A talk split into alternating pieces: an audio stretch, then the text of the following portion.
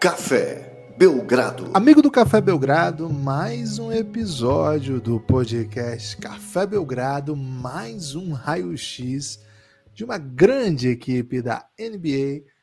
Hoje vamos falar de umas maiores, de uma das maiores equipes da NBA. Eu, Guilherme Tadeu, estou com ele, Lucas Nepomuceno, para falar do New York Knicks, o time da Big Apple. Kibas, time... tem gente que diz que é a maior de todas, assim, ah, é o time mais valioso da Forbes. Concorda com esse tipo de análise? Bom, isso aí é uma questão objetiva, né? É, você questionou se é uma equipe mais valiosa relacionada com a Forbes. Sim, é verdade. Agora, a maior de todas é subjetivo, né? Quem é fã do, do seu time sempre vai achar o seu time maior de todos. Esses dias mesmo. maior de todos. Tava dá um falando top, pro, o, dá um top Pereira, 3 maior de todos aí. O Pereira é um torcedor da Campinense, né? E esses dias é. eu tava falando pra ele que o Wrexham é uma, uma ótima série, né? Welcome to Wrexham. É uma ótima série para torcedores de time pequeno, né? Porra, velho, pior coisa que eu podia ter falado, que ele ficou ofendidíssimo. Ficou ofendidíssimo, velho. E aí é foda, né? Porque aí o que, que, a gente fala, né? Aí eu, não, deu uma desbaratinada, né? Nem, nem quis argumentar, porque, enfim, né? Da NBA, Lucas, para mim, top 3 é tem que ter Lakers e Celtics, né? E o terceiro aí fica para debate, né? Quem quiser colocar o Knicks, não, não vou achar ruim, mas os critérios vão ter que ser bem subjetivos para ele entrar nesse Big Three aí. Enfim, o que faz com que a equipe venha aqui para o raio-x não é exatamente a sua potencialidade no ranking de maiores de todos os tempos, né? Porque já teve time aqui que foi bem pior, bem menor que o Knicks na história. Mas. Ih, rapaz, olha a briga, hein? Na, pra... Ah, na verdade, não tem nenhum drama no que eu tô falando. A gente fez do OKC, por exemplo, que é um time recente, né? É um time muito recente. Mas, Lucas, e assim, a cidade de Seattle, por mais simpática que fosse, pô, nem tem time mais, né? Então, complicado. Enfim, estamos aqui para falar de New York Knicks, dar aquela analisada pormenorizada, cuidadosa, holística e radical. Tudo bem, Lucas? Animado para falar do New York Knicks? Olá, Guilherme. Olá, amigos e amigas do Café Belgrado. Muito, muito animado. Não tão animado como outros, né? Que ficam muito animados quando o assunto é New York Knicks. Mas ainda assim, muito, muito animado, Guilherme. Porque Knicks é um time que mexe com as massas, né? Que mexe com o coração, mexe com o imaginário popular. Agora tá batendo no peito e dizendo que somos de fato os maiores de Nova York, né? De novo, voltou a vencer o Brooklyn Nets depois de três anos, não venceu o Brooklyn Nets, Guilherme. Isso era muito triste, né?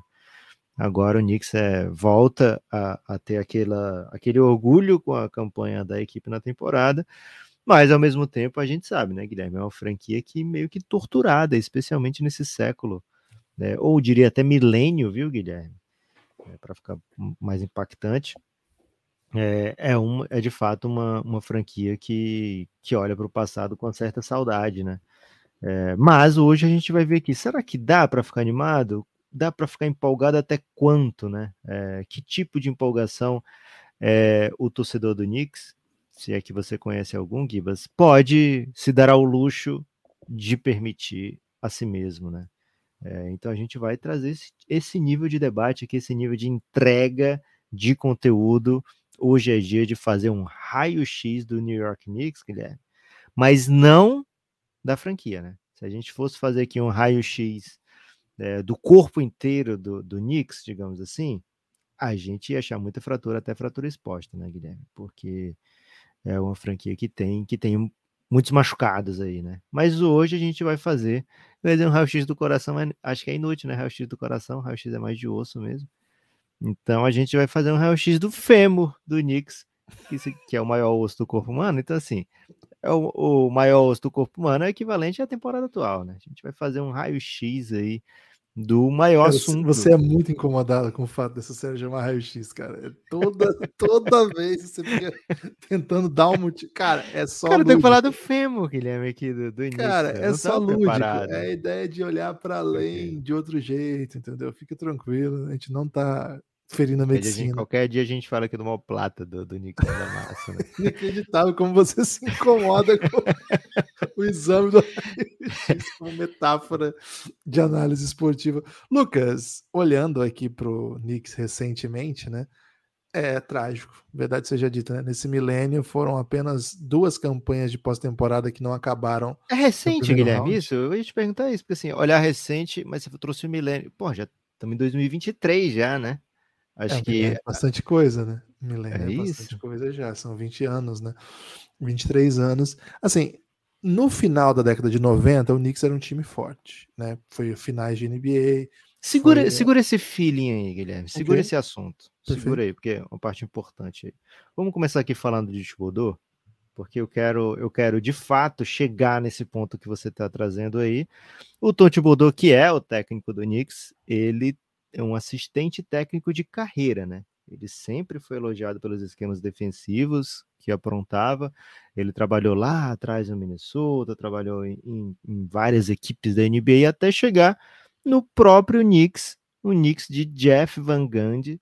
Então, ele teve participação nesse Knicks aí, que conquistou muito torcedor aqui no Brasil, né, e que o Guilherme vai falar com, com certo carinho daqui a pouco.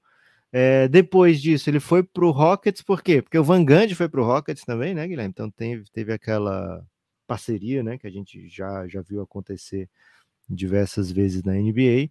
O Van Gundy sempre um grande fã do, do, do trabalho do Tom Thibodeau, especialmente defensivo. Depois ele foi se destacar mesmo no Boston Celtics, aquele Boston Celtics de Kevin Garnett, Ray Allen, Paul Pierce, Doc Rivers, né, campeão e ele ficou muito em evidência naquele Boston Celtics, era uma defesa muito, muito forte, ele já tinha outros trabalhos defensivos, então ele ficou tão grande para ser assistente que ficou em evidência a ponto de merecer o seu primeiro trabalho, escolheu a dedo, pegou um Chicago Bulls, um Chicago Bulls que buscava voltar a ser relevante depois de anos e anos de marasmo, né, pós, pós Jordan, assim, viúvas do Jordan mesmo, não, não conseguiam fazer nada, é, e aí ele tem uma passagem muito boa, muito forte por esse Bulls, vencendo, é, sendo líder de vitórias em temporada regular, técnico do ano, escambau, e também conhecido, se verdade seja dita, por estourar alguns atletas, né, Guilherme? Ele botava os caras para jogar assim o máximo de tempo possível, né? O Luol Deng, então,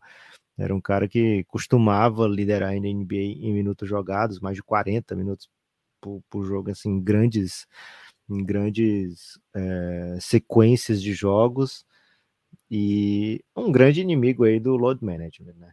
É, ele ficou muito grande no Chicago Bulls, assim, reforçou né, a teoria de que ele era um, um super nome dentro da NBA, a ponto de o Minnesota Timberwolves dar para ele um status de homem-chave da franquia, né? Super técnico. Você vai ser não só o técnico do Minnesota, como vai, vai tomar as decis... é isso, vai tomar as decisões, né? Vai, vai prender e soltar, vai, vai contratar e dispensar. Né? Uma posição que hoje, muito por causa do trabalho do Thibodeau, por exemplo, é... não existe mais na NBA, né? Não tem mais esse cara que faz todo esse tipo de, de trabalho, ou você é técnico, ou você é GM, né, não, não se acha mais viável dentro da NBA conviver com essa dualidade, né? Porque o técnico ele tem que pensar no jogo seguinte, né, Guilherme? O GM ele tem que pensar é, duas, três, quatro temporadas na frente. Então é muito difícil realmente conviver com esse tipo de trampo. É, então diz tudo isso, Guilherme, porque a gente chega aqui, né? Cara, o Knicks vencia a série quando o Thibodeau era assistente dele, né? É, assistente do Van Gundy. De lá para cá, muito sofrimento, mas tem muita gente que lembra com saudade aí desse Knicks. Queria que você falasse um pouquinho aí, Guilherme, desse Knicks que outrora já foi tão vencedor e finalista. É, assim, quem mede time vencedor apenas pelo título, eu acho que tá equivocado, né? Mas assim, aí vai ter que voltar lá para os anos 70 para o Knicks ser campeão. Aquele Knicks do Walt Frazier, que foi campeão em duas ocasiões, né? Foi eu assim. acho, Guilherme, que o time é até maior se nunca foi campeão. Por enquanto, eu acho isso. Tá. Não, vou entrar nesse debate, porque esse debate de fato caminha por, por, por pedras muito escorregadias, né? Então vou, já vou andar mais pro, pro debate. Acho que os anos 90, que é esse que a gente tem mais memória, infelizmente a gente não tem tanta memória sobre a, a década de 70, porque primeiro não existia cultura de acompanhar NBA no Brasil, era tudo muito obscuro, e ainda que se houvesse, não tem como eu sustentar a memória disso, né? Então o que a gente sabe foi o que a gente acompanhou retroativamente, né? O que a gente ouviu falar, o que a gente ouviu dizer, e o que a gente leu a respeito, e depois séries, documentários, enfim. Então, os anos 90 não, os anos 90 já tinha transmissões para o Brasil, é, já tinha inclusive muita coisa, né, para se contar. E acho que personagens que se mantiveram na história da NBA até hoje, né? Então, nós estamos falando de de um Knicks que tinha Rick Pitino, depois teve Pat Riley, depois Jeff Van Gundy. Esse time foi muito competitivo. Esse time chegou a incontáveis. Dá para contar, na verdade, né? Contáveis não é exatamente o termo, mas chegou a, a frequentes campanhas longas em pós-temporada, inclusive em duas delas chegando a decisão, é, uma com Pat Riley, né? E outra com Jeff Van Gundy. O time do Jeff Van Gundy, a estrela já era o Larry Johnson, né? O time que tinha o Alan Houston. Claro que ainda tinha o Pat Ewing, mas em outro momento da carreira. E, claro, a campanha do Pat Riley, é, lá aquele título na, do vice-campeonato de 94, aí sim, né, com o Super Pat Ewing jogando no seu melhor nível. Enfim, é, são equipes que o torcedor do Knicks, né, todo torcedor da NBA, se acostumou a, a, ver, a ouvir falar a respeito. Aí, Lucas, vem a, o trauma, né? Depois da saída do Jeff Van Gundy, cara, nada mais deu certo. Assim, não, não é um absurdo dizer que nada mais deu certo. Desde, no, desde essa campanha que foi a final, depois o time voltou à final de conferência e depois foi eliminado numa, numa, no primeiro round no ano seguinte. Tudo isso com o Jeff Van Gundy. Em 2002, o time troca de técnico e daí em diante, já estamos nesse milênio, o time chegou a apenas cinco temporadas, cinco playoffs em 20 anos, cinco playoffs, em apenas um deles ele foi mais longe, mas só um pouquinho mais longe também, segunda rodada, esse já com o Mike Woodson, aquele time que tinha o Camelo Anthony, enfim. É, o resto é. Gibas, pode falar. 23 anos, certo? Desse século, desse milênio. 22, né? Porque você ainda não teve. 10 jogos, 10 vitórias em playoffs. Não é 10 séries, não, viu? 10 partidinhas de playoff que o time venceu. É terrível. Nesses cinco playoffs, algumas foram varridas. E assim, desses 10 vitórias, seis foram no mesmo ano, né? Foi esse ano que o Carmelo é, foi espetacular, de fato, e recebeu um voto para MVP. E todos os outros foram para o LeBron, né? Mas é, fora esse, esse ano aí, são quatro vitórias em jogos de playoff, nenhuma série vencida e muito, muitos técnicos passando por lá, né? Então, de fato, uma franquia torturada, né? A gente fala aqui do Kings, do, do, do Minnesota, etc. O Knicks tá nesse rol das franquias torturadas desse milênio. Não, é terrível, é terrível. O Kings está no oeste, né? Acho que o Knicks consegue essa, essa façanha estando numa conferência que durante o século XXI foi todo foi toda muito pior do que a, a outra, né? Isso é, é, mostra o nível que o Knicks não conseguiu entregar. É, o Thibodeau chega em 2021 e, como disse o Lucas, chega no momento de baixa da carreira, né? O, o Thibodeau, que havia sido um, um, grande técnico no passado recente, aí acho que faz, faz sentido passado recente, lá no Chicago Bulls, onde ele virou o Lucha, né, do, do Chicago Bulls. Desde então, ele teve uma passagem por Minnesota, onde as coisas não saíram como se esperava, não foi um grande técnico para Minnesota, e ficou vagando, assim, esperando uma oportunidade num bom projeto. O Knicks trouxe, e a chegada dele no Knicks deixou muita gente confusa, né? Porque, em tese, a NBA caminhava para o caminho oposto ao que o Thibodeau estava entregando. Em tese, não, na prática. Oposto ao que o Thibodeau construía, né? E isso era um pouco diferente do que o Knicks estava tentando, né? Na caminhada de, de busca de sair do lugar, o Knicks tentou muita coisa, né? Tentou desde um próprio Isaiah Thomas, a um Mike D'Antoni, que era o técnico da revolução do Phoenix Suns, e chegou com muita moral para tentar fazer um modelo de jogo que, que funcionasse. É uma história longa para contar aqui, mas não deu certo. Passou pelo Mike Woodson, passou pelo Derek Fisher, passou pelo Jeff Hornacek, passou por Fisdale. Cara, todos os técnicos. Take assim, that for that. Pois é, técnicos que tinham certa, certo impacto e chegavam com algum hype, né? O Thibodeau chega num período em que o Knicks após falar assim, sério que o Knicks vai de Thibodeau? Não foi bem recebido, não foi uma ideia assim que parecia ótima, mas com o seu basquete. E assim, não é que o Thibodeau pratica exatamente o mesmo basquete lá do Bulls, do, do Wolves. Mas também não é como se ele tivesse falado, não, é verdade, hoje NBA Analytics, estou me rendendo aqui a, a esse modelo de jogo, hoje eu vou usar menos meus jogadores, vou rodar mais, usar rotação mais longa, vou usar calouros. Não, o Thibodeau continuou sendo o Thibodeau, claro que um Thibodeau de 2023, mas um Thibodeau ainda, e conseguiu campanhas assim, com alguma dignidade para o Knicks. Acho que a campanha de 2021, 2020-2021 foi muito legal, foi uma campanha que deu mando de quadra, só que acabou sendo manchada, né? Porque o time que venceu 41 jogos de 72 possíveis na temporada regular acabou por cair no primeiro round, assim, pateticamente até dá para dizer, porque foi um 4 a 1 contra um Hawks que não tinha mando de quadra, né? Então ficou feio, ficou frustrante e a temporada seguinte não e foi nada boa. fez de tudo, né? Botou Pô, pássaro, botou né? calvo, fez tudo. Porra, foi foda. A temporada seguinte não foi mais bonita, vamos dizer assim. Pelo contrário, foi uma temporada Foi particularmente ruim. É. E o time sinalizava assim, um certo desespero novamente. Agora, muita coisa tem mudado por lá, né, Lucas? E aí, nessa off-season, o time apostou e apostou muito, e apostou muito caro em tentar um- trazer um novo nome. Ele, o time do Knicks nesse período todo, não falei disso, né? Mas ele sempre flertava com uma suposta grandeza que a gente não conseguia ver na prática. Então, todo free agent disponível, o papo que vinha era, cara, esse cara vai pro Knicks. Não, esse cara vai pro Knicks. Chegou um momento que ficou tão exótico que o torcedor do Knicks tinha certeza que ia ter Kevin Durant, Kyrie Irving e Zion Williamson via draft, né? É, seria o Big Three do, do Knicks. Assim, o, o torcedor do Knicks acreditou em muita coisa, né? O- eles estão no ramo da crença, estavam pelo menos, né?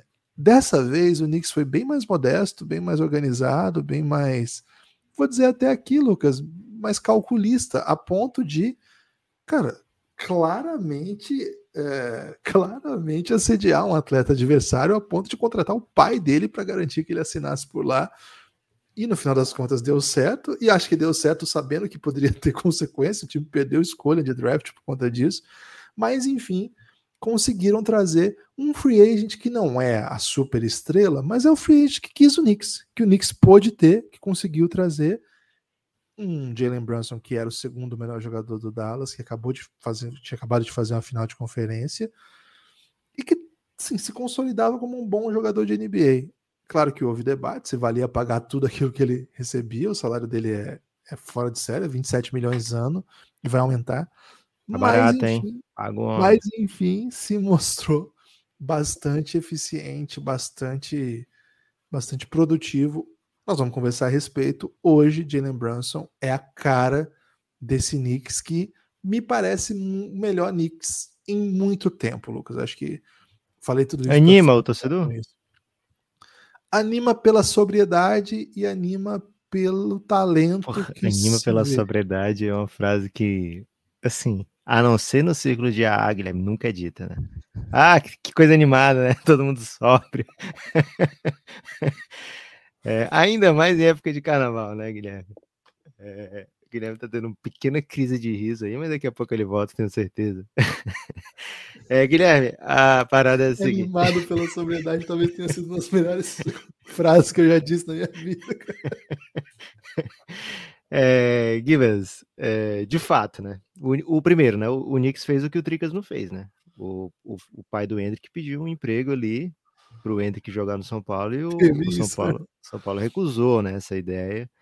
É, mas o Knicks não caiu nessa, né? Deu-se um emprego para Rick Brunson, né? Que é um ex-atleta de NBA, etc, do meio também, né? Não é assim, nossa, vamos trazer o pai do Jalen Brunson que essa hora tá jogando videogame.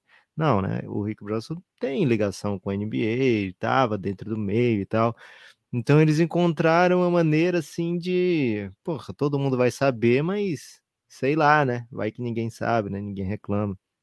E também pobre Knicks, né? Antigamente a gente sonhava com LeBron, Wade, Bosch, é, sei lá, Anthony Davis, é, Duran, Kyrie Irving, é, enfim.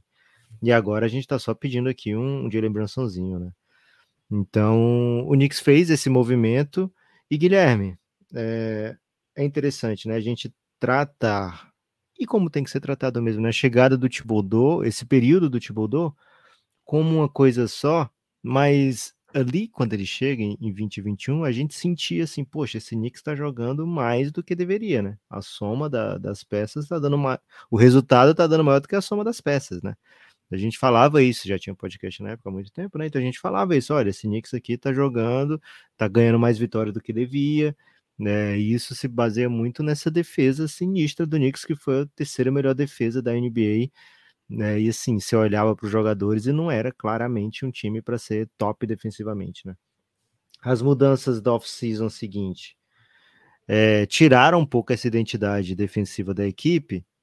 É, e quando o Knicks tentou voltar a ter essa intensidade defensiva, não conseguiu mais, né? Então, assim, era um pouco, um pouco era meio doideira, né, de ser um ano um pouco atípico, né? É, com menos jogos, de ser um ano que o Knicks era uma surpresa e que o Knicks jogava muito duro, assim, muito. Os times entravam assim, pô, vai ser o Knicks aqui, né? Vai, vai dar certo. E o Knicks ia lá e vencia. Então, naquele ano de 2021, o Knicks teve a terceira melhor defesa da NBA. Esse ano, é, que você falou assim, poxa, esse parece o melhor Knicks. Não só parece, Guilherme, acho que de fato é o melhor Knicks, né? Porque ele tem ainda espaço para evoluir e está fazendo uma campanha, se não é tão boa quanto aquela, mais similar é, que em certos momentos jogam, tem uma dominância parecida com aquela, né? Então, hoje o Knicks tem uma defesa abaixo da média dentro da NBA. É curioso, né, que um time treinado por Tom Thibodeau é, fique apenas com o 18º é, resultado defensivo, né, 18ª melhor defesa da liga.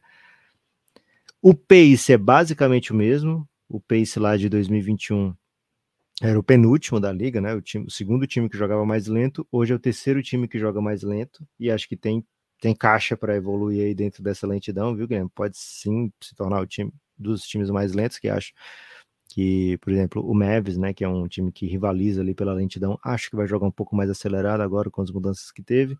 Então, assim, o Knicks continua sendo um dos times mais lentos, porém, com esse novo arsenal ofensivo adquirido dessa, dessa última off-season, o time agora tem o sexto melhor ataque, Guilherme, da liga.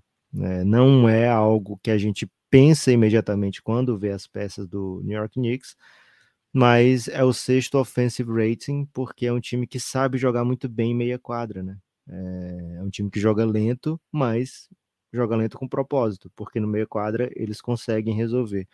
Então, os números do Randall do Julius Randle, que acho que é um dos motivos chaves pro, pro, pro Knicks estar tá tão forte assim. É, o, o voltar a ser um All-Star, o Randle voltar a ser é, um jogador é, da primeira ou segunda prateleira da sua posição.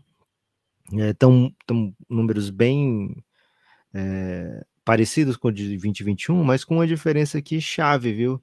São números mais sustentáveis. Em 2021, o Julius Randle matou mais de 40% na bola de três pontos, né? Que é uma coisa que ele nunca teve na carreira. A carreira dele é 33.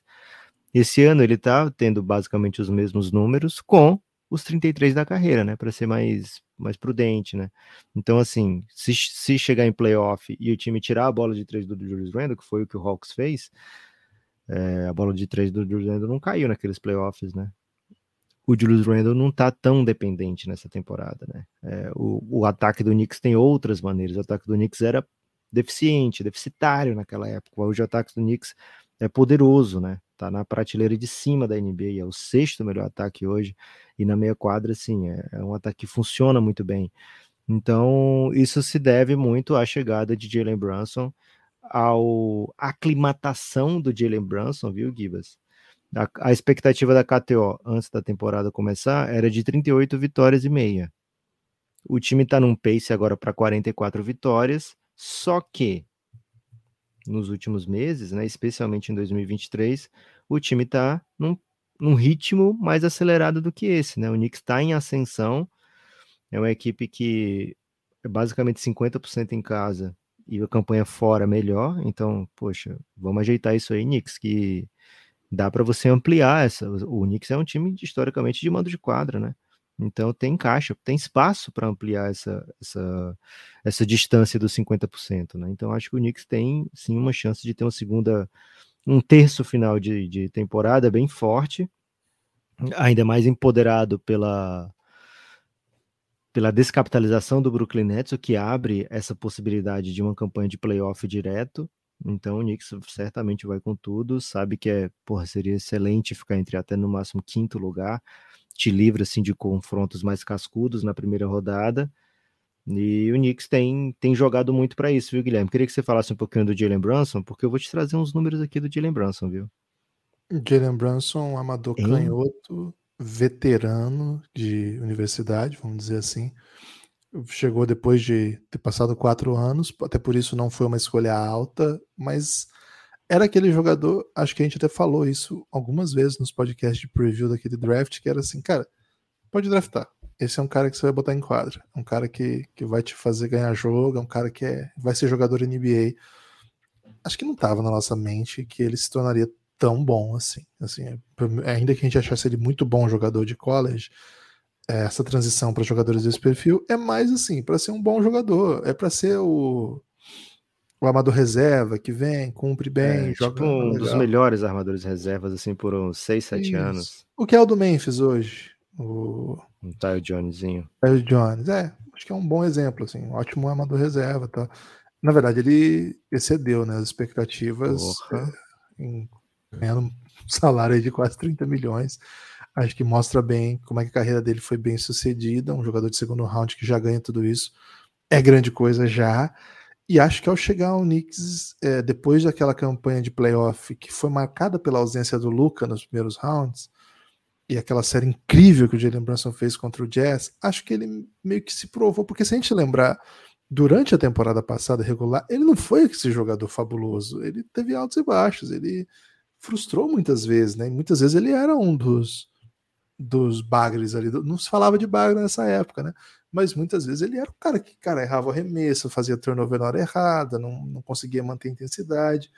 Só que o time foi se ajustando, ele foi encontrando um jeito de jogar e que chegou ao auge em super, em super rendimento em playoff. Depois na série contra o Suns também, foi fabuloso.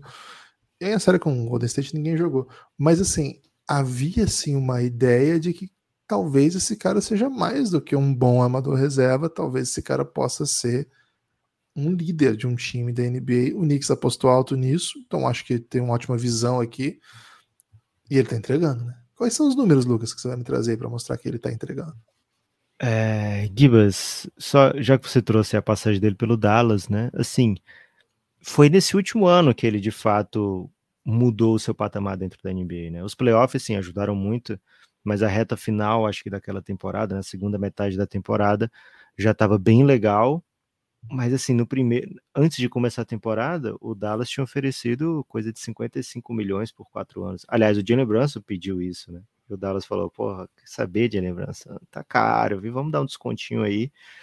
E o Jalen Brunson bateu o pé e falou: "Porra, então vou jogar, né? Vou jogar aqui, vocês vão ver se tá caro ou não" né, teria tido uma renegociação ali no período limite para essa extensão, que acabou não acontecendo. Dallas mais uma vez segurou, e quando o, Dallas quis cobrir a oferta do Knicks, o Jim Brunson já estava puto e o pai dele já estava empregado, né?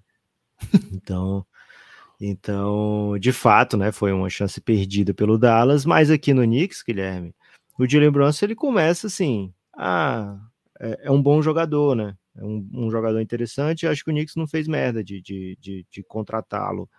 Essa foi a vibe durante o período é, de outubro, novembro, os primeiros 20 jogos ali.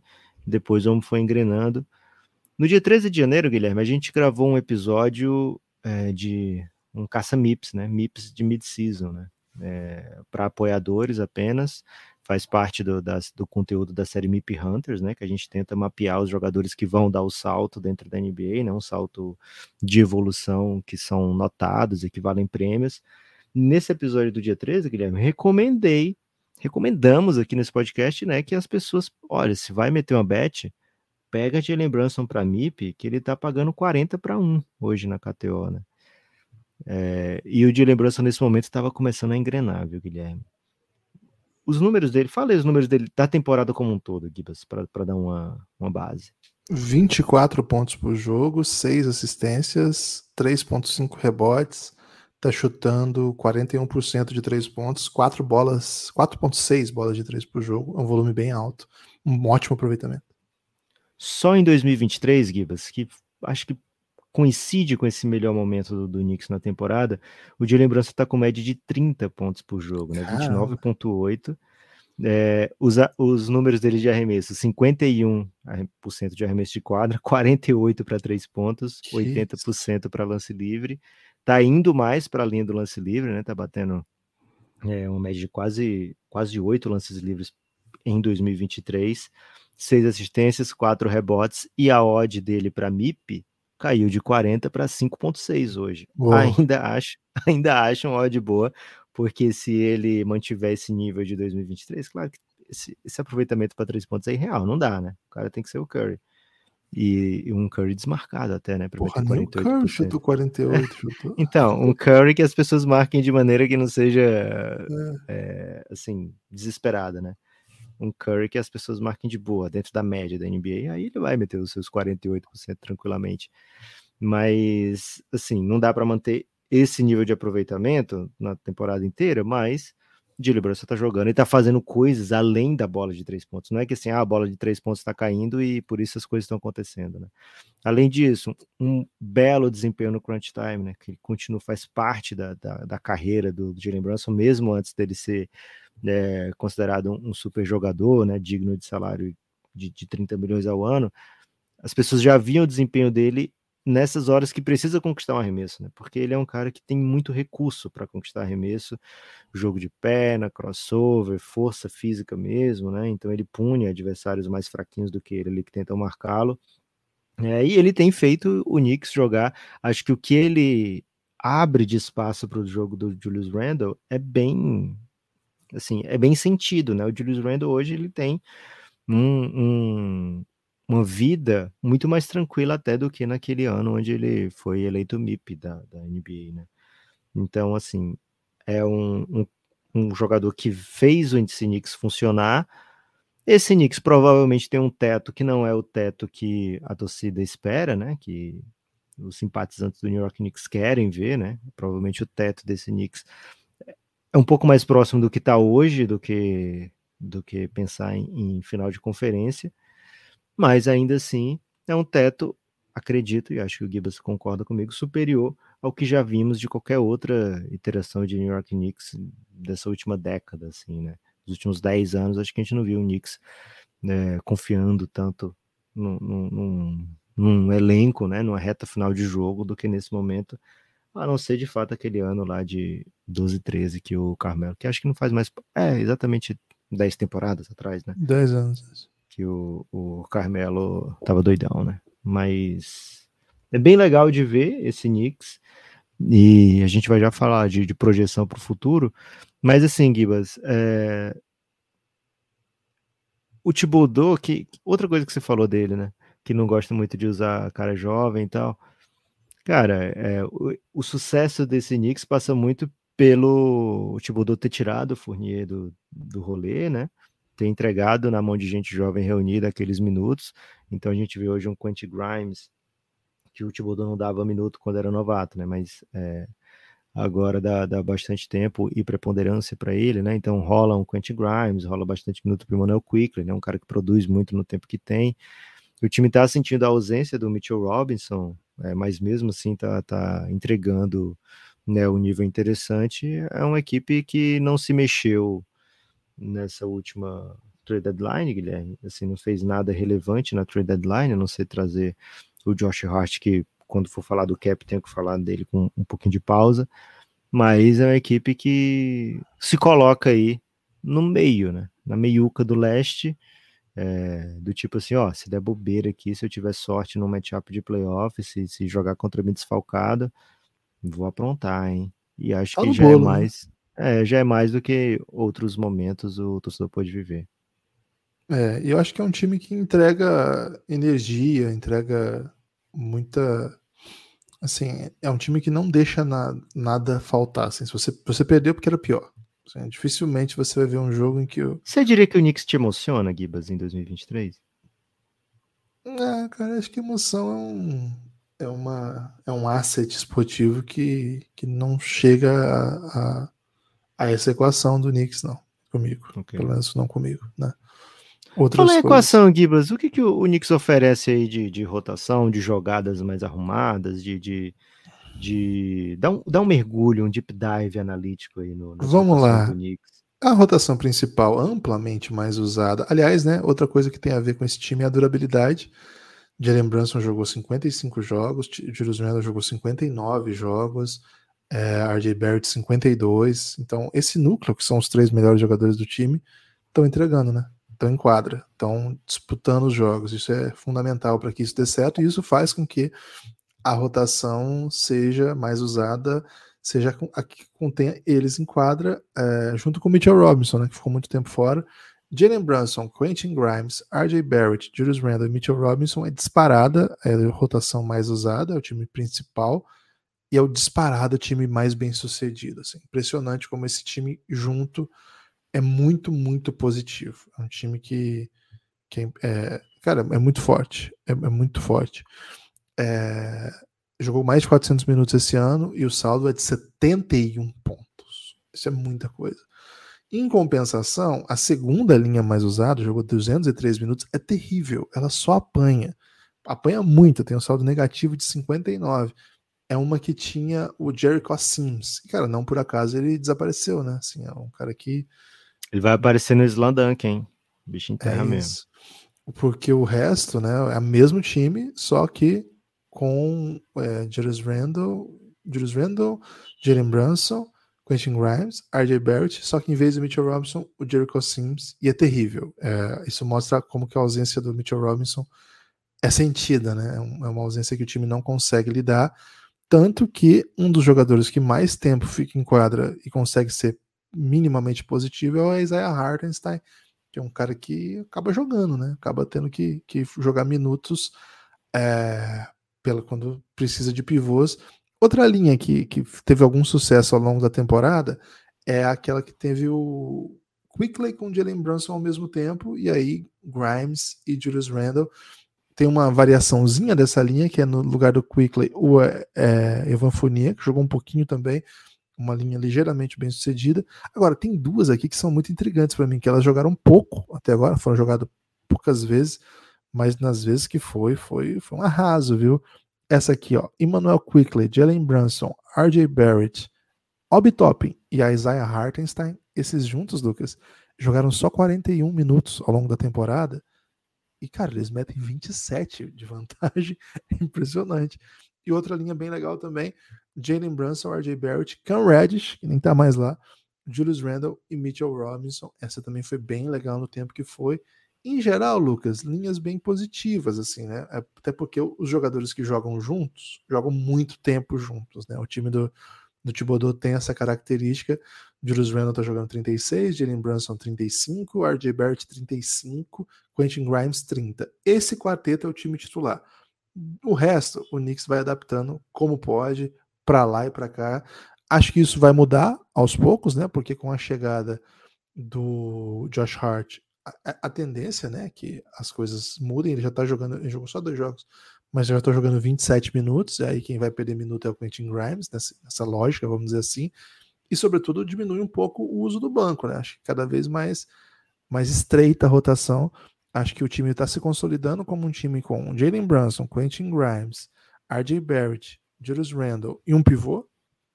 E aí, quickly Josh Hart, um pouquinho de Obi Toppin, um pouquinho de Miles McBride, e o que dá, o que der para jogar. É um pouco essa linha que o Knicks tem mantido em quadra. É um time positivo, Lucas. Boa. O Gibbs vai já, já trazer aí as jogadas mais utilizadas, né, para a gente tentar decifrar o que está dando tão certo nesse ataque do Knicks.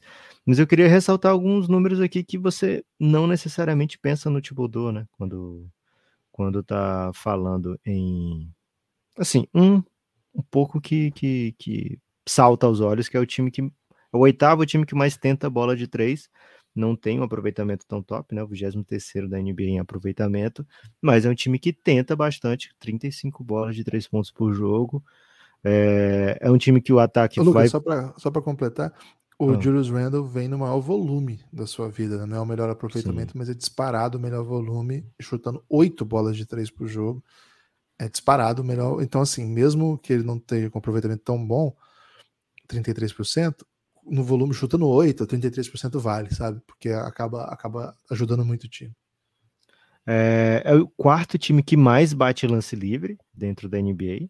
Isso é bem legal, né? Acho que o fato de ter jogadores bem agressivos, né? Como o Julius Randle, o Jalen Brunson, o próprio RJ Barrett, é, faz com que esse time tenha. Cara, o lance livre ganha jogo, viu, Guilherme? Tem um, um frase que eu tô trazendo aí para o mundo da NBA.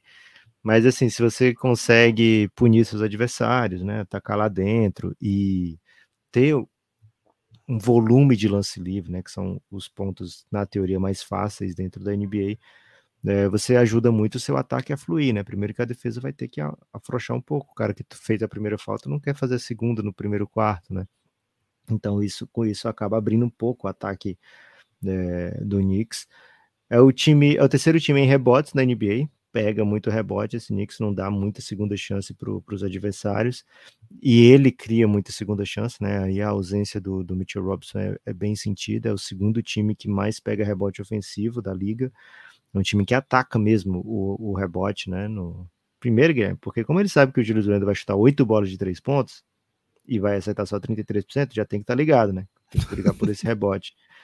É, algo que não é legal é o que, embora seja a terceira equipe que menos comete turnover, é apenas a 28 em assistências, né? Então o Knicks de fato ainda continua dependendo um pouquinho demais do um contra um, só que agora ao invés dele ter um ou dois jogadores capazes de atacar num contra um, eles têm um a mais, né? E esse a mais é provavelmente o melhor jogador num contra um que eles têm, que é o Jalen Brunson, então isso dá uma uma revigorada nesse ataque, né, nesse modelo de ataque do Knicks.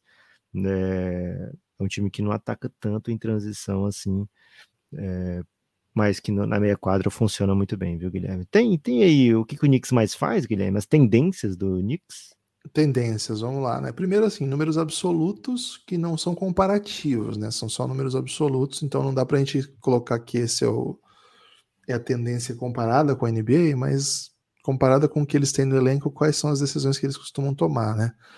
E aí, meu amigo, é, não é difícil de imaginar, né? A, a jogada mais frequentemente usada é o, o Jalen Brunson fazendo o homem do pick and roll com a bola, né? O pick and roll handler, que se usa a expressão. E na sequência, a segunda mais usada, é, com bastante dist distância já da primeira, é o Jalen Brunson no isolation. Então a primeira e a segunda opção, a, prime a primeira as primeiras e segundas opções que o time tem quando chegam no ataque são com Jalen Brunson chamando bloqueio ou não chamando bloqueio, mas Jalen Brunson com a bola. A terceira já é Julius Randle no isolation. Julius joga muito num contra um, gosta de ficar nessa posição. Muitas vezes é criando um desequilíbrio, né? Você chama um bloqueio, a defesa troca, ou, e você acaba deixando o Julius Randle com um jogador mais adequado para defender, mas no geral em transição, né? O Jerusalém gosta de chegar com a bola e atacar no isolation, é, é, uma das características dele. A outra característica, e aí eu usando bastante bloqueio, porque ele, ele usa bastante essa opção, é o Julius Randle no catch and shoot. O time do, do Knicks não é um time que aproveita tanto aquela rotação de bola, gira, gira, gira e vai achar o Julius Randle livre para chutar no catch and shoot. Não é bem isso geralmente é com o Julius Randle saindo de, de alguma ação ou sobretudo de um bloqueio com, com pick and pop, né, que é, que é um, é um carro-chefe do Julius Randle.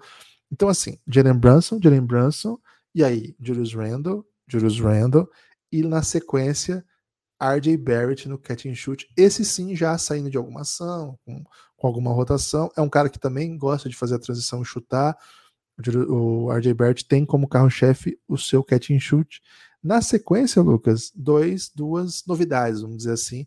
Emmanuel Quickly, fazendo o handler do pick and roll. Ele vem do banco e muitas vezes tem algum protagonismo nessa área, uma jogada bastante usada. E na sequência, RJ Barrett como o handler do pick and roll também. Isso também é uma coisa, uma novidade, vamos dizer assim, para esse time. O, a evolução do RJ Barrett jogando pick é fundamental para que ele se torne um bom jogador então, essa é, uma, é um número que vai crescer ao longo da temporada e ajuda muito, porque você vai ter aí três jogadores capazes de criar desde o zero em quadra sempre. Se você colocar o Quickly com eles, ainda quatro, né? Mas em geral, quando tá o Quickly, é, quando o Quickly entra, ou o Brunson sai, ou o RJ Barrett sai. Então, em geral, três, né? Porque o, o Randall é um criador, o Brunson é um criador, e o Barrett ou o Quickly são criadores. Isso é muito bom, isso mostra isso justifica, por exemplo, porque o time bate tanto lance livre, né? Porque você fica com muita possibilidade de infiltração ou atacar drive já em desequilíbrio, coisas assim. Na sequência, Lucas, para terminar aqui, RJ Barrett também, uma jogada que é bastante usada em transição. E aqui duas interessantes, né? Aqui a nona mais usada, a sétima mais usada, perdão. O Julius Randle no post-up é uma jogada que o Knicks usa com alguma frequência, não é tanta mas eles gostam de causar desequilíbrio a partir do Julius Randle no poste. Ele é um jogador hábil para jogar de costas para cesta, é muito talentoso, tem um bom touch, então é um cara que, se criar esse desequilíbrio, ele vai te machucar. E o Quentin Grimes jogando no catch and shoot, essa sim é aquela bola do desequilíbrio, né? O time não, não usa o Quentin Grimes como uma opção ofensiva que você vai caçar o arremesso dele. Ele é um, um arremesso de oportunidade, tem que ser bom. E, cara, tem sido bastante efetivo. Tem jogos que é maravilhoso, né? Tem jogos que ele mete uma sequência louca. Essa sequência, assim, ela é bem espaçada. É... Até ali, o Julius Randle no catch and shoot são números relevantes, né? O Brunson pick and roll handler disparado, a coisa que eles mais fazem. E aí, Brunson, é, Brunson isolation, handle isolation e handle catch and shoot, bastante volume. Barrett, Quickly, Barrett, Barrett, isso aí é, é menos, mas ainda relevante. Poste baixo do, do Randall e o, o Quentin Grimes no catch and shoot, bem pouco, assim. Então, a gente vê uma, escala, uma escalada de protagonismo e de tomadas de, de decisões ofensivas bem, bem delimitada, ainda mais um time que, tem, que jogou tantas vezes junto, mostra bem claro assim uma hierarquia no time e é, é, bem, é bem observável a olho nu, né, Lucas? Gostei, Gibas. Toda vez que você usa uma, uma expressão do olho nu, eu já fico. Peguei de você, viu? Não é. um, habituê dessa, dessa expressão. Exato, mas quando você traz, me parece que o, o mundo faz sentido, sabe? As coisas vão dar certo. Guilherme, tenho aqui muita coisa para falar, especialmente de Josh Hart e de salary cap, mas antes disso, queria que você, amigo apoiador, ou amigo ouvinte, no caso, né, considerasse a possibilidade de apoiar o Café Belgrado, né? Por que apoiar o Café Belgrado? O Café Belgrado é um podcast independente que, para subverter a independência, Guilherme, depende demais daquelas pessoas que escutam esse podcast, né? Então, se você escuta esse podcast, você é o motivo para que, que ele exista, né? Porque se as pessoas pararem de escutar, a gente não vai ter ninguém é, faz, é, nos pagando para fazer podcast, né? Então, de fato, a gente pararia aqui de maneira muito melancólica de produzir conteúdo. Então, muito obrigado por nos emprestar seu ouvido.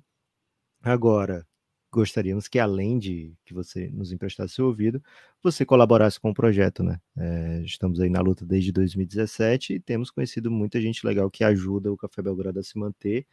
É baratinho, a gente é, basicamente pede a mesma contribuição desde 2018, porque a gente ainda não aprendeu como é que aumenta essa contribuição, mas a partir de R$ reais você já se torna um apoiador do Café Belgrado, R$ reais por mês você apoia o Café Belgrado, ajuda o projeto a se manter, e com a partir de R$ reais por mês você vem para o nosso grupo do Telegram, né, onde a gente vai interagir aí diariamente. Ontem, por exemplo, Guilherme, entrou o Júdice Amaral, hein? Um dos maiores amarais desse país. A gente até discutiu, muita gente elogiou, viu, Guilherme, sua dica de, da série The Bear, é assim que fala? The Bear. a série lá do Leonardo DiCaprio. Muita não, não é do Leonardo DiCaprio, não, velho. É contra o Leonardo DiCaprio, né? Que o urso luta contra o Leonardo DiCaprio. Não, isso é um filme, são coisas diferentes. Esse é o filme daquele. A série não é do urso? Não, é de comida. Ah, é. É verdade. Muita gente elogiando aí, inusitadamente, né? Porque não tem nem Leonardo DiCaprio e as pessoas estão te elogiando lá. É. É, se você gosta de filme de Leonardo DiCaprio, tem um com o Urso aí que ele ganhou o Oscar, né? Porque tava concorrendo com o Urso também, né, Guilherme? Aí fica um pouco mais fácil. É, mas o, o fato é que essas pessoas lá do Giannis, né, que colaboram com 20 reais por mês, vêm para o nosso convívio, vêm para o nosso dia a dia. Muitas vezes eles nos pautam, viu, Guilherme? Do nada a gente fica aqui é, falando sobre coisas que eles comentaram né, durante a semana e ficam no nosso subconsciente, né? Mas mesmo quem apoia com nove reais tem acesso ao conteúdo exclusivo do Café Belgrado, é, que é o conteúdo extra de áudio, né? Além desses podcasts que a gente coloca diariamente aqui no feed, a gente tem uma gama de conteúdos de podcasts especiais, né, com séries é, sobre a vida de LeBron James, sobre a vida de Luca Doncic, sobre estrangeiros que jogaram na liga, sobre coisas que não aconteceram, né, que a gente chama de Belgraverso. São séries aí que, que usam muito do nosso tempo, da nossa criatividade, do nosso, da nossa pesquisa.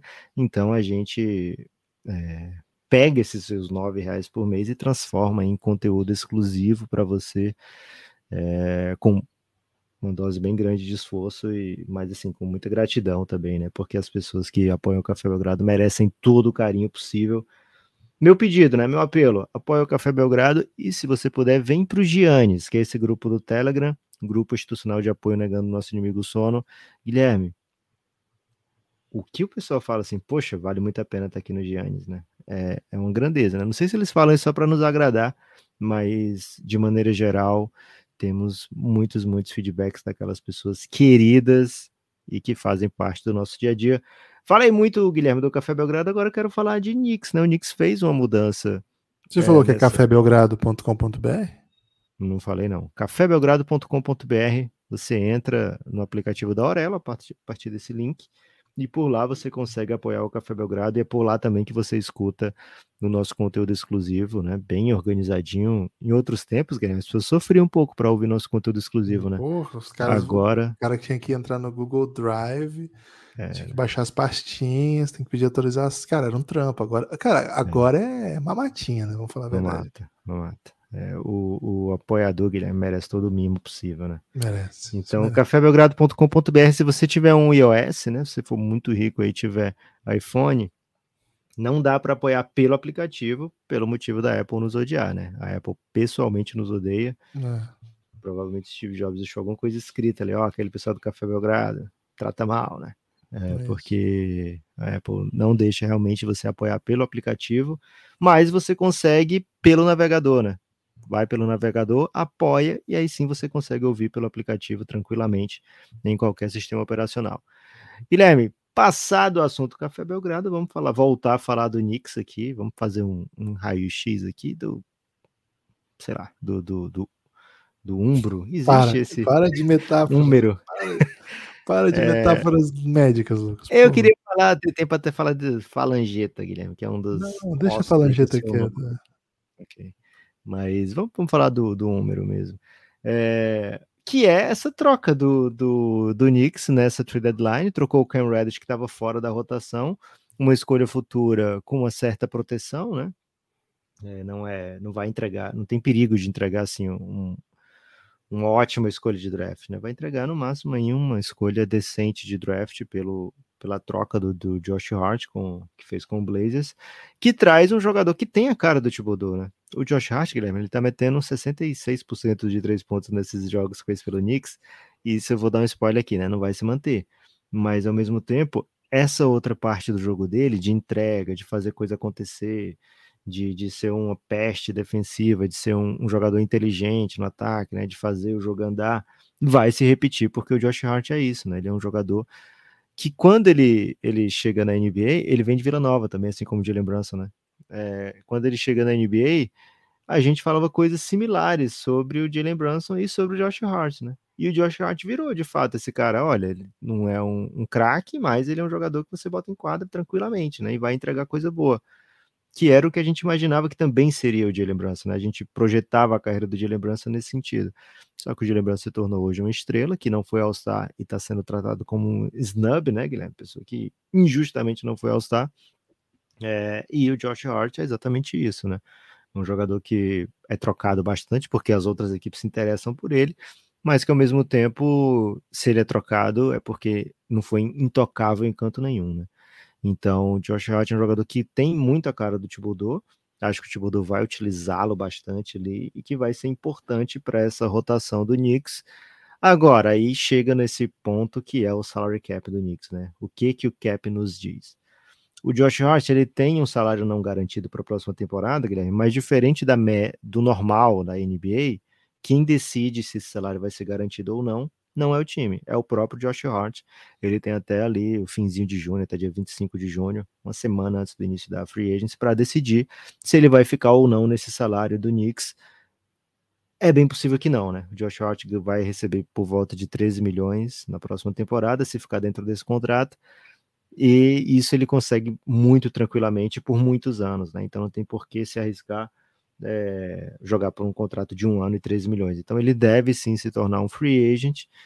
E Guilherme, eu tenho um feeling aqui que o Knicks vai topar o que for preciso, né? Sei lá, fechar em 16, 17, 18 milhões por ano com o Josh Hart e vai manter esse jogador no elenco. E aí, o que, que acontece com o salary cap do Knicks?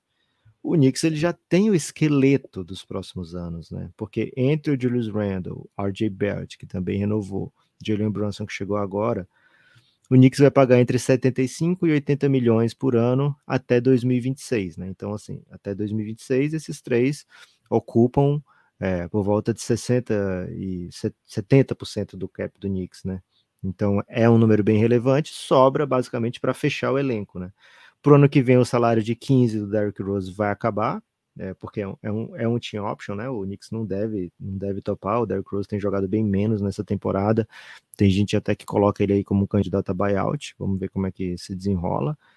É, o Mitchell Robson tem um salário já, já renovado, assim, é interessante para o que ele produz, ali 12, 13 milhões ao ano, vai baixando até um pouquinho.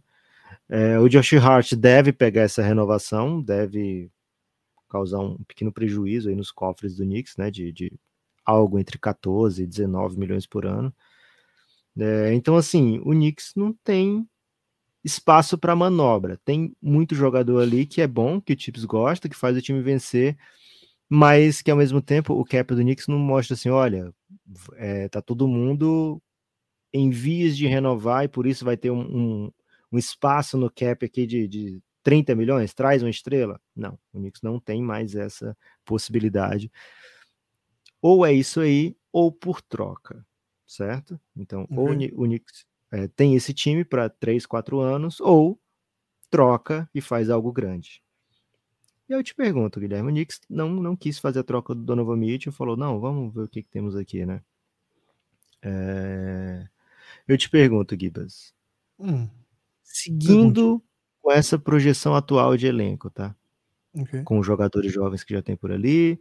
Se vai chegar mais alguém via escolha, não vai ser uma estrela, né? Vai ser um jogador meio nível Quentin Grimes, meio nível Emmanuel Quickly, Mitchell Robson, jogadores que o Knicks vem draftando e que vem sendo interessantes, né? Entram na rotação. Três, quatro anos, três anos, até 2026. Perfeito. Over, under de 0,5. Ou seja, se conseguir pelo menos um. Sim ou não? Sim é over. É, basicamente sim ou não. 0,5 séries vencidas de playoff por essa turma, Guilherme. Nos próximos três anos. Over. Over? Over. Acho que o Knicks é uma equipe que passa de primeira rodada de playoff, que bateria um, um Philadelphia, bateria um Cavs, bateria um Bucks, um Celtics. Ele tá se posicionando para ser um time que pode fazer isso acontecer é, sem depender de que sua estrela, super estrela esteja disponível, sabe? E eu acho que você citou pelo menos uma dessas equipes que o Philadelphia, Lucas, assim, com todo respeito que a gente tem ao, ao nosso amigo Daryl Morey e um pouco menos de respeito que a gente pode ter pelo Doc Rivers, cara, se ele perder uma estrela, o Knicks ganha no, no Philadelphia esse ano já, sabe? Você tá posicionado. Pra...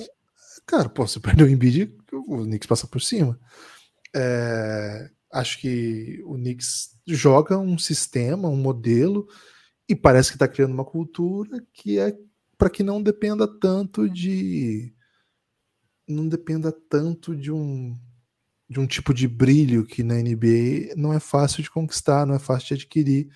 Eu imagino que o time vai ficar atento a essas possibilidades e eventualmente isso possa acontecer, mas é o time que não está trabalhando para isso mais, né? Não está sonhando com isso mais acho que isso é, é, uma coisa meio working class Knicks, né? Acho que é um, é um time de um, é um time curioso porque é um time de Nova York, da, de que joga no ginásio mais caro do mundo e a Meca, é, né? A Meca é a grande atração e enfim pertinho da Broadway, né? Mas não é um Knicks estrelar, é um Knicks operário, velho. É um Knicks trabalhador. Eles usam é, blue collar, né? Eles usam essa expressão nos Estados Unidos. É, me parece um, um, time que, que é muito aguerrido e pode fazer isso acontecer. E não é difícil que isso aconteça nesse ano, inclusive. Não, não acho que precisa de três anos. Agora, entra nas séries, vai entrar nas séries como azarão. Acho que isso me parece claro. Há uma possibilidade de se quer jogar playoff, né, Lucas? Vamos ter que ser justos e honestos aqui com também. Há, a possibilidade de ser ir para um play-in e esbarrar numa super atuação de um jogador que você não tem, né? Por exemplo, se eles pegam um Bradley Bill que faz 60 pontos numa noite, o Knicks não tem um cara que, que, que é o Bradley Bill. O Bradley Bill é melhor que todos os jogadores do Knicks. Mas acho que o Knicks trabalha para não precisar dessas coisas mais. Porque nunca teve, na verdade, né? Desde o Camelo Anthony não tem. Mas sonhou muito, né? Sonhou muito com esse caminho e acho que parar de sonhar, a sobriedade, né? A parar de sonhar, nesse caso do Knicks, que, que cara, fez muita loucura, né? Acho é uma alegria parar bem. de sonhar. Cara, no caso do Knicks parar de sonhar e olhar para a realidade, acho que é uma, é uma ótima notícia. Então, vou pro, vou pro over aí, viu, Lucas? Vou pro over. Boa. Eu, no primeiro momento, Guilherme, eu lembrei muito daquele Paulo Nobre assiste o jogo treino em Atibaia e se anima com goleada, né? Vai ser difícil ganhar da gente. Empolgou. Começou a né? falar. É, é me empolgou. Mas depois você meteu muitas, muitos cis, né? E desempolgou um pouquinho, viu, Guilherme? Mas de qualquer forma, eu tenho, eu tenho a tendência a achar, pensar no under, viu? Com essa, assim, eu acho que existe um teto que a gente ainda não viu qual é desse Knicks, por exemplo, RJ Barrett ele pode ser muito mais do que isso hoje. Quentin Grimes, cara, a evolução é assustadora. Se você olhar Quentin Grimes é, como produto pronto hoje, você tá pecando, viu, Guilherme? Porque ele é um cara que deve ter uma projeção bem maior ainda, né, nos próximos anos. Então, assim, tem, tem, teto, tem teto que a gente desconhece aqui, mas ao mesmo tempo fica aquele sentimento de, porra, mas no playoff, será que será que vai dar certo isso tudo, né? Torço para que sim, viu, Guilherme? Torço para que você esteja certo e que esse over seja esmagado aí. De repente o Knicks pegue uma final de conferência ou vença série de playoffs em anos seguidos, assim, algo que não aconteceu ainda nesse, nesse milênio. Então, tô, tô, vou entrar junto com você é, e muita gente que torce para o Knicks nessa torcida, né? O Café Belgrado, enquanto instituição, vai emprestar a torcida para o Knicks para que coisas boas aconteçam. Não que alguém aqui torça para o Knicks, mas estaremos juntos nessa, viu, Gibas? De, de corrente para frente para que o Knicks volte a, a, ser grande como pensa, né? Porque o Café Belgrado já lançou música é, Vem Zion, você é a última opção para salvar da humilhação. É, como é o restante dessa canção? Vem Zion, você é a última para salvar da humilhação. O é, meu esqueci. não é tão grande quanto. É, termina com isso, né? Como o Nix não é tão grande. pelos caras e dispensa. É, é exatamente isso. É, então tem no YouTube do Café Belgrado, hein? Se você quiser procurar aí as músicas do Café Belgrado, né? As paródias, pô, fizeram muito sucesso aí em 2021. Pô, 2000, paródia 2020. Trás, né? é, mas tem muita coisa aí que o Café Belgrado já, já produziu aí musicalmente também. Kibas, algo a acrescentar desse Nix desse Nicão que vem para trucidar os adversários? Lucas, no, na comparação com os outros times, o que mais chama a atenção do Knicks é o Isolation, né? É o terceiro time que mais usa Isolation na NBA. Acho que esse é um dado que, que salta aos olhos quando a gente usa. Explicamos um pouco aqui, né? Os motivos pelos quais isso, isso era tão latente. Outro, outro dado bem curioso é o trigésimo apenas, ou seja, o pior time da NBA, o time que menos usa, pior é o termo, né? Time que menos usa o pivô rolando para cesta. Curioso, né? Se você é um big do Knicks, você não rola para cesta, você abre para como é um time que usa pick and roll, né? Não, não é um time que despreza a ideia do pick and roll, mas na verdade assim, você usa o pick and roll, mas você usa o pick, né? Você usa o bloqueio. É um dos times que usa o bloqueio, não usa tanto quanto como usa muito isolation, né? Essa opção não é das melhores, mas ainda assim usa com alguma frequência. É o oitavo time da NBA que mais chama bloqueio com o amador com a bola, mas é o último em que o amador rola, né? Então, aqui o pivô que faz o Big drop, rola, né? O Big, isso, que o Big vai em direção à cesta, né? Então aqui o, o a defesa que faz Normalmente drop, o, o Big é o, o Randall, né? Então o Randall tem a tendência mesmo a... Ele abre. É. E quando jogava o Mitchell Robinson, talvez usasse um, um pouquinho mais, né? Acho que são os números mais gritantes, assim, quando a gente presta atenção nas especificidades, assim do Knicks é um time que não joga tanto transição, não é, não é, uma, não é uma busca do time, é, é, é o. Tá um lá embaixo. Bem lento, né? 23 apenas nisso. É, como é um time que tem um criador, né? Não usa muito handoff, né? Não, não usa tanto pivô para alimentar. Acho que não é o perfil do, desse jogo que o, que o Julius Randle propõe, né? Um time dos que menos usa mão-mão, né? A gente falou bastante sobre essa opção no Kings, que é disparado, disparado não, mas é um dos que mais usa, é o que mais usa na NBA. Enfim, nas especificidades chama muita atenção isso, né? É um time de bola na mão das suas estrelas e essas estrelas agressivas, né? Muito agressivas. é, acho que chama bastante atenção. Um ataque pouco. É, como é, não, não queria usar uma palavra pejorativa, né? Dizer assim, nossa, é um ataque pouco criativo. Mas assim, é um ataque pouco rebuscado, digamos assim, né? Simples, né? É, um ataque simples. né? Um ataque que vai e, e já sabe bem o que quer, já sabe bem o que procura e vai em busca disso, né? É um time que não, basicamente não usa screen, jogador saindo de screen. Apenas 3% das suas ações usam joga- 3%, é o 27 da NBA. 3% usa jogador saindo de bloqueio para você arremessar. Para você ter uma ideia, o Golden State usa 12,2, né? É, o, é considerado o ataque mais sofisticado da NBA já há muito tempo, né? E também é Gostei, time- sofisticado, Guilherme. Porque sofisticado pode dar a impressão assim, ah, você não é sofisticado. Nem, nem sempre isso é ruim também, né? É, simplicidade é, é para ações esportivas assim, às vezes resolvem, né? É Então acho que E isso acaba resultando em pouca turnover também pro ataque do Knicks, né? O Knicks é um, é um time que pouco dá. É, é um time que quer jogar meia quadra, então ele quer dar pouca turnover também para dar pouca oportunidade para o adversário jogar em transição, já que são pontos mais fáceis, né? Então é um ataque simples, mas seguro. É o sexto mais produtivo da NBA, Guilherme. Tá bem demais o Knicks nesse, nesse quesito. agora na Melhorar a defesa, aí Lu, para ganhar o. é, Pra é um ganhar time- essa série que você tá devendo aí agora. É um da time- é um time que basicamente não troca. É um time que passa por cima nos bloqueios o tempo todo. É, também não passa por baixo nunca, né? Então, ou passa por cima, em, sei lá, em cada, em cada de cada 12, 9 passa por cima e 3 trocam. E de resto, uma outra coisinha muito específica de jogo, né? Então, é, também explica um pouco, né? A defesa do Knicks não, não deu ainda tantos resultados. Um time que precisa muito trocar, é, passar por baixo, muitas vezes oferece infiltração e você está sem protetor diário por um bom número de jogos, né? Até faz o Julius Randle até tem sido insinuante no, dando um toco, tal, mas acho que quando tem o Mitchell Robinson faz mais sentido, né? Você conseguir isso. Só que ao mesmo tempo é um time difícil de trocar, né? Talvez com a chegada do, do, do Josh Hart você tem um, um cara a mais que consegue trocar. É, é um time que precisa encontrar soluções ainda defensivas, mas tem alguma esperança, viu, Lucas? Tem, tem alguma esperança. Tem destaque final? Gostei. Meu destaque final, Guilherme, vai para novos apoiadores do Café Belgrado. Falei do Júdice Amaral, que já chegou no, no Giannis. Também apoiou ontem o Belgradão para ir para o Giannis o Savian, mas ainda não entrou, Savian. O que, que aconteceu? Você não Mandei.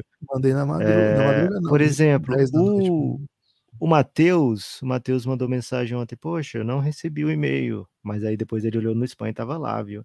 Então, se você apoiou recentemente para entrar no Giannis, nosso grupo do Telegram, dá uma olhadinha no spam, porque talvez não seja só a Apple que nos odeia, né, Guilherme? Os e-mails aí também podem nos odiar e nos mandar pro spam.